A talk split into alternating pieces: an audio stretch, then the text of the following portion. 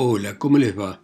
Esto es Lecturas desde Santa María de los Buenos Aires, esta ciudad acá abajo, tan lejos, en este continente tan vasto. Y vamos a volver sobre el gran escritor portugués Fernando Pessoa y su libro del desasosiego, traducido por Santiago Kovatlov. El cansancio de todas las ilusiones y todo lo que hay en las ilusiones, su pérdida, la inutilidad de tenerlas, el cansancio anticipado de tener que tenerlas para perderlas, la pena de haberlas tenido, la vergüenza intelectual de haberlas tenido sabiendo que habrían de tener ese fin. La conciencia de la inconsciencia de la vida es el más antiguo impuesto que recae sobre la inteligencia. Hay inteligencias inconscientes, brillos del espíritu, corrientes del entendimiento, misterios y filosofías que tienen el mismo automatismo que los reflejos corporales, que la gestión que el hígado y los riñones hacen de sus secreciones. Llueve mucho más, siempre más hay algo como una cosa que va a derrumbarse en el exterior negro. Todo el amontonado irregular y montañoso de la ciudad me parece hoy una planicie, una planicie de lluvia. Mire hacia donde mire, todo es color de lluvia, negro pálido. Tengo sensaciones extrañas, todas ellas frías. Me parece de pronto que el paisaje esencial es bruma y que las casas son la bruma que lo cubre una especie de neurosis anticipada provocada por lo que seré cuando ya no sea, me congela el cuerpo y el alma. Algo así como el recuerdo de mi muerte futura me estremece por dentro. Es una niebla de intuición, me siento materia muerta, caído en la lluvia, gemido en el viento. Y el frío de lo que no sentiré muerde el corazón actual. Aun cuando no hay en mí otra virtud, hay por lo menos la de la perpetua libertad de la sensación liberada. Bajando hoy por la rúa nova de la zona de Almada, me fijé de pronto en la espalda del hombre que iba por ella delante de mí. Era la espalda vulgar de un hombre cualquiera, el saco de un traje modesto en un dorso de transeúnte ocasional.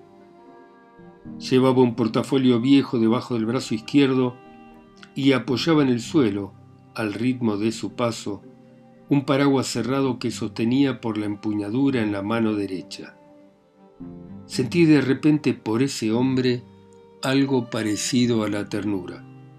Sentí por él la ternura que se siente por la común vulgaridad humana, por el banal cotidiano del jefe de familia que va al trabajo, por su hogar alegre y humilde, por los placeres alegres y tristes de que fatalmente se compone su vida, por la inocencia que implica vivir sin analizar, por la naturalidad animal de esa espalda vestida.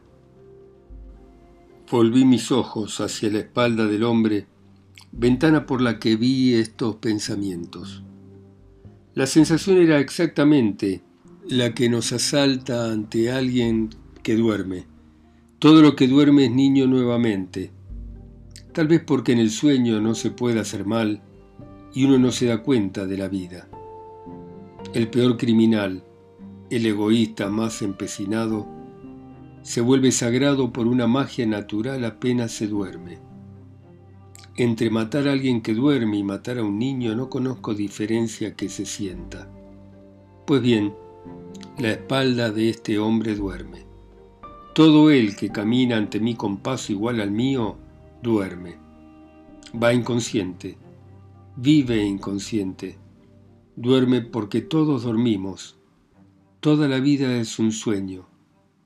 Nadie sabe lo que hace. Nadie sabe lo que quiere.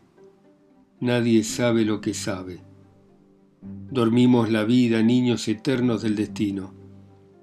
Por eso siento, si pienso con esta sensación, una ternura informe e inmensa por toda la humanidad infantil por toda la vida social durmiente, por todos, por todo. Es un humanitarismo directo, sin conclusiones ni propósitos, lo que me asalta en este momento. Sufro una ternura como sufriría un Dios si viese. Los veo a todos a través de una compasión de único consciente, los pobres diablos hombres, la humanidad pobre diablo. ¿Qué hace todo esto acá?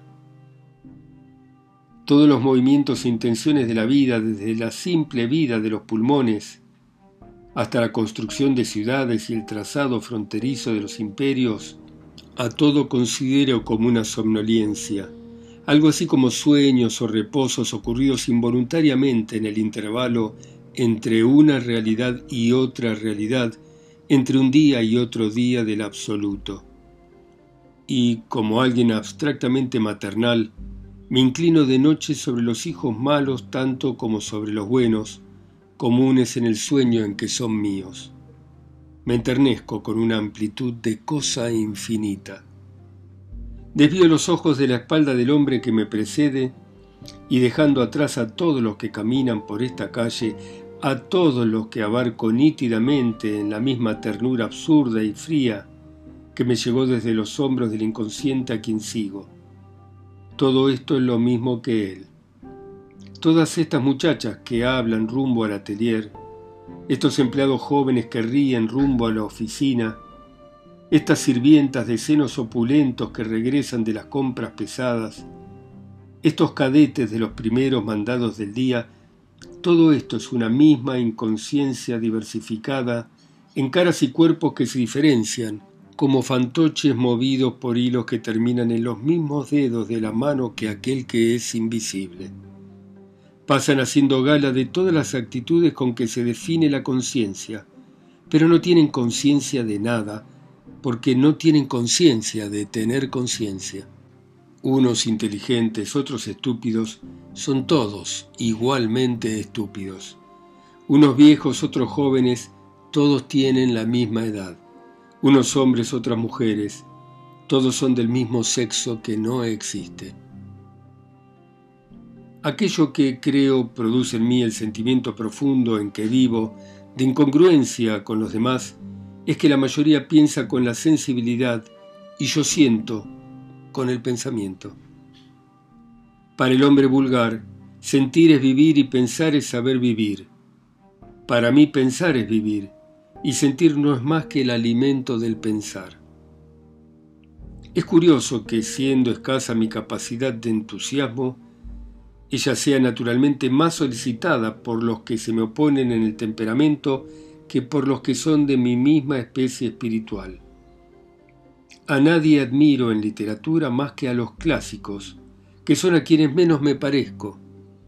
Si tuviera que elegir como lectura única entre Chateaubriand y Vieira, elegiría a Vieira sin necesidad de pensarlo. Cuanto más diferente es alguien de mí, más real me parece, porque menos depende de mi subjetividad. Y es por eso que mi estudio atento y constante recae sobre esa misma humanidad vulgar que me repugna y de la que estoy tan lejos.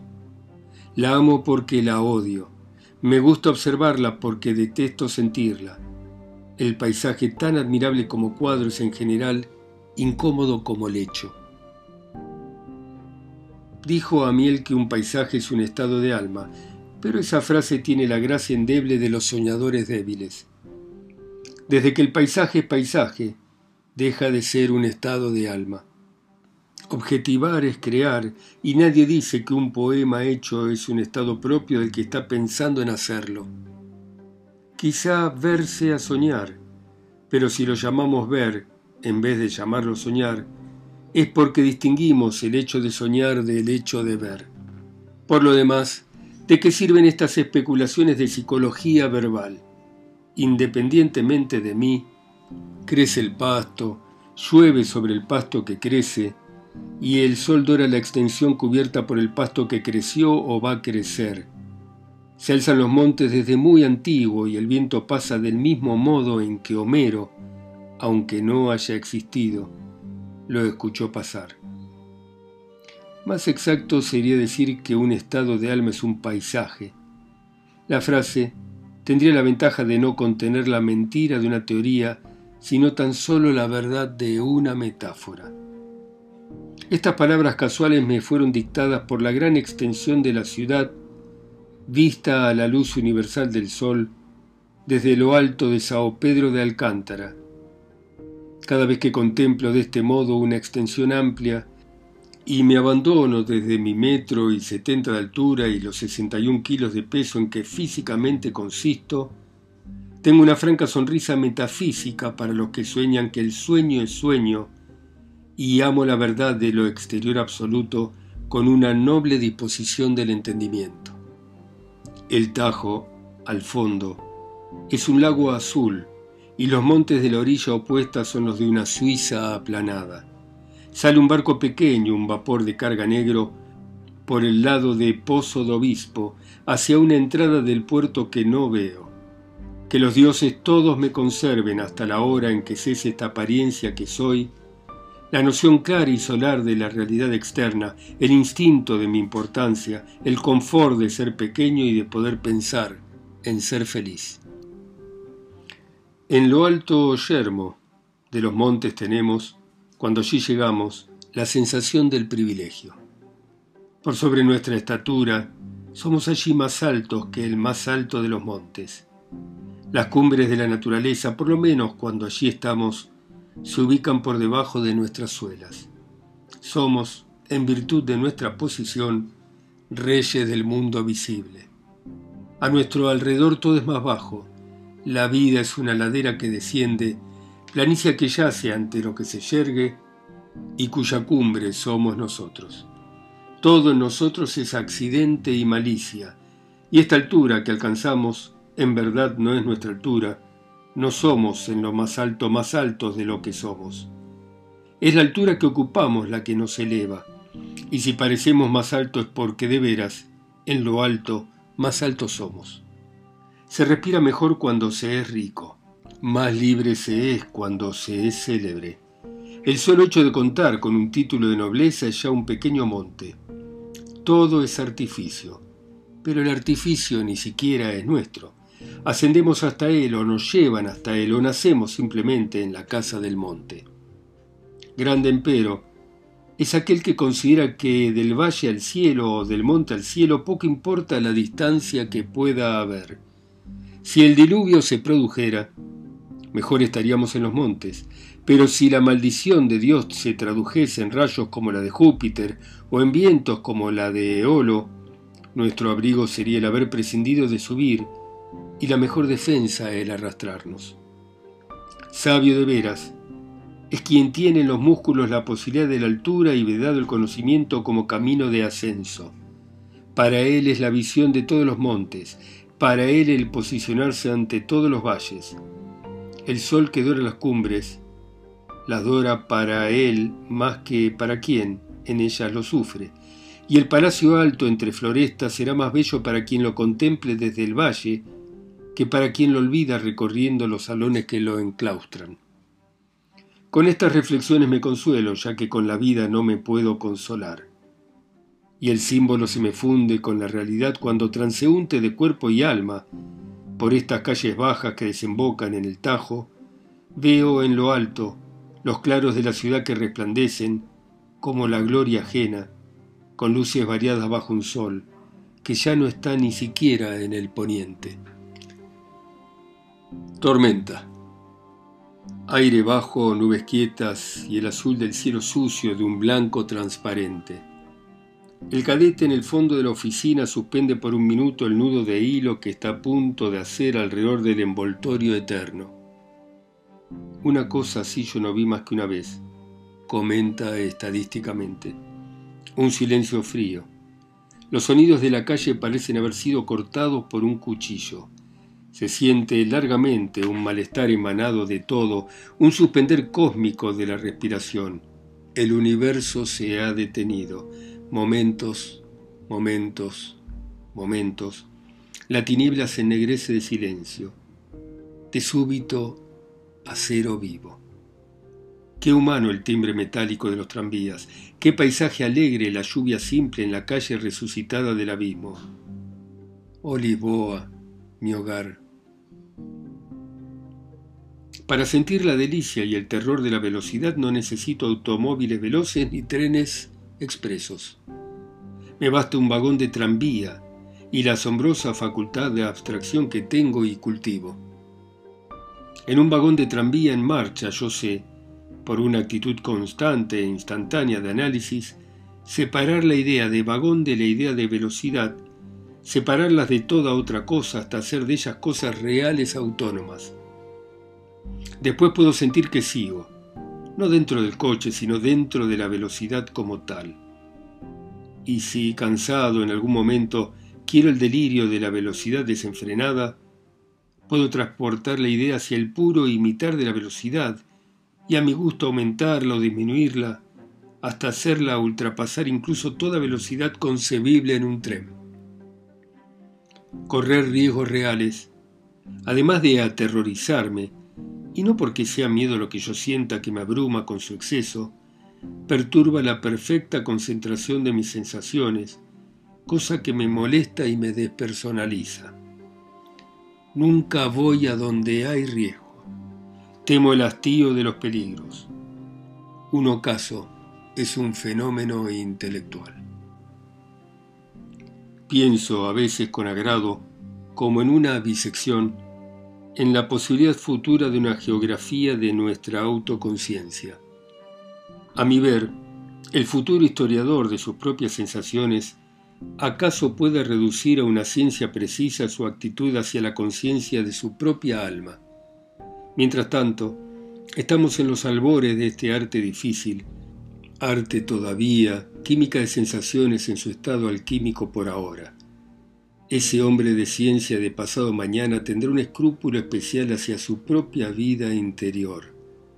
Extraerá de sí mismo el instrumento de precisión con que reducir la cosa analizable no veo ninguna dificultad esencial en construir un instrumento de precisión para uso autoanalítico con aceros y bronces que solo provengan del espíritu.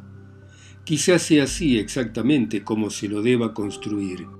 Tal vez sea necesario encontrar la idea de un instrumento de precisión, viendo materialmente esa idea, para poder proceder a un riguroso análisis íntimo. Y naturalmente, Será imprescindible reducir también el espíritu a una especie de materia real con una suerte de espacio donde exista. Todo ello depende de la extrema acuidad de nuestras sensaciones interiores que, llevadas hasta donde sea posible, sin duda revelarán o crearán un espacio tan real en nosotros como el espacio donde están las cosas materiales y que, por lo demás, es irreal como cosa. No sé ni siquiera si este espacio interior no será apenas una nueva dimensión del otro. Tal vez la investigación científica del futuro venga a descubrir que no hay sino dimensiones de un mismo espacio, que por eso no es ni material ni espiritual. En una dimensión seremos viviendo puro cuerpo, en la otra viviremos como almas. Y hay tal vez otras dimensiones donde vivimos otras cosas igualmente reales de nosotros. Me place a veces dejarme ganar por la meditación inútil del punto hasta el cual esta investigación puede conducir. Tal vez descubra que aquello a lo que llamamos Dios, y que tan patentemente está en otro plano que no el de la lógica y el de la realidad espacial y temporal, es un modo nuestro de existencia, una sensación de nosotros en otra dimensión del ser. Esto no me parece imposible. Los sueños tal vez eran también o bien otra dimensión en la que vivimos o bien un cruce de dos dimensiones. Así como un cuerpo vive en la altura, el ancho y el largo, nuestros sueños, quién sabe, vivirán en el ideal, en el yo y en el espacio. En el espacio mediante su representación visible, en el ideal mediante su presentación de otro género que el de la materia en el yo por ser tan íntimamente nuestros. El propio yo, el de cada uno de nosotros, es tal vez una dimensión divina. Todo es complejo y a su tiempo será sin duda determinado. Los soñadores actuales tal vez sean los grandes precursores de la ciencia final del futuro. No creo, por supuesto, en una ciencia final del futuro, pero eso en nada invalida lo que digo. Hago a veces metafísicas de este tipo con la atención escrupulosa y respetuosa de quien trabaja de veras y hace ciencia. Ya dije que llega a ser factible que realmente la esté haciendo. Lo esencial es que yo no me orgullezco mucho por eso, dado que el orgullo es perjudicial a la exacta imparcialidad que exige la precisión científica. Muchas veces para entretenerme, porque nada entretiene tanto como las ciencias o las cosas que se parecen a la ciencia empleadas con futilidad, me pongo a estudiar escrupulosamente mi psiquismo a través de la forma en que lo encaran los demás. Rara vez es triste y rara vez es doloroso el placer que esta táctica superflua me provoca. Generalmente, trato de estudiar la impresión que produzco a los demás sacando conclusiones. Soy, al parecer, una criatura con la que casi todos simpatizan, con la que simpatizan incluso con un vago y curioso respeto. Pero eso sí, no despierto a ninguna simpatía arrolladora. Nadie será nunca apasionadamente mi amigo. Por eso son tantos los que me respetan.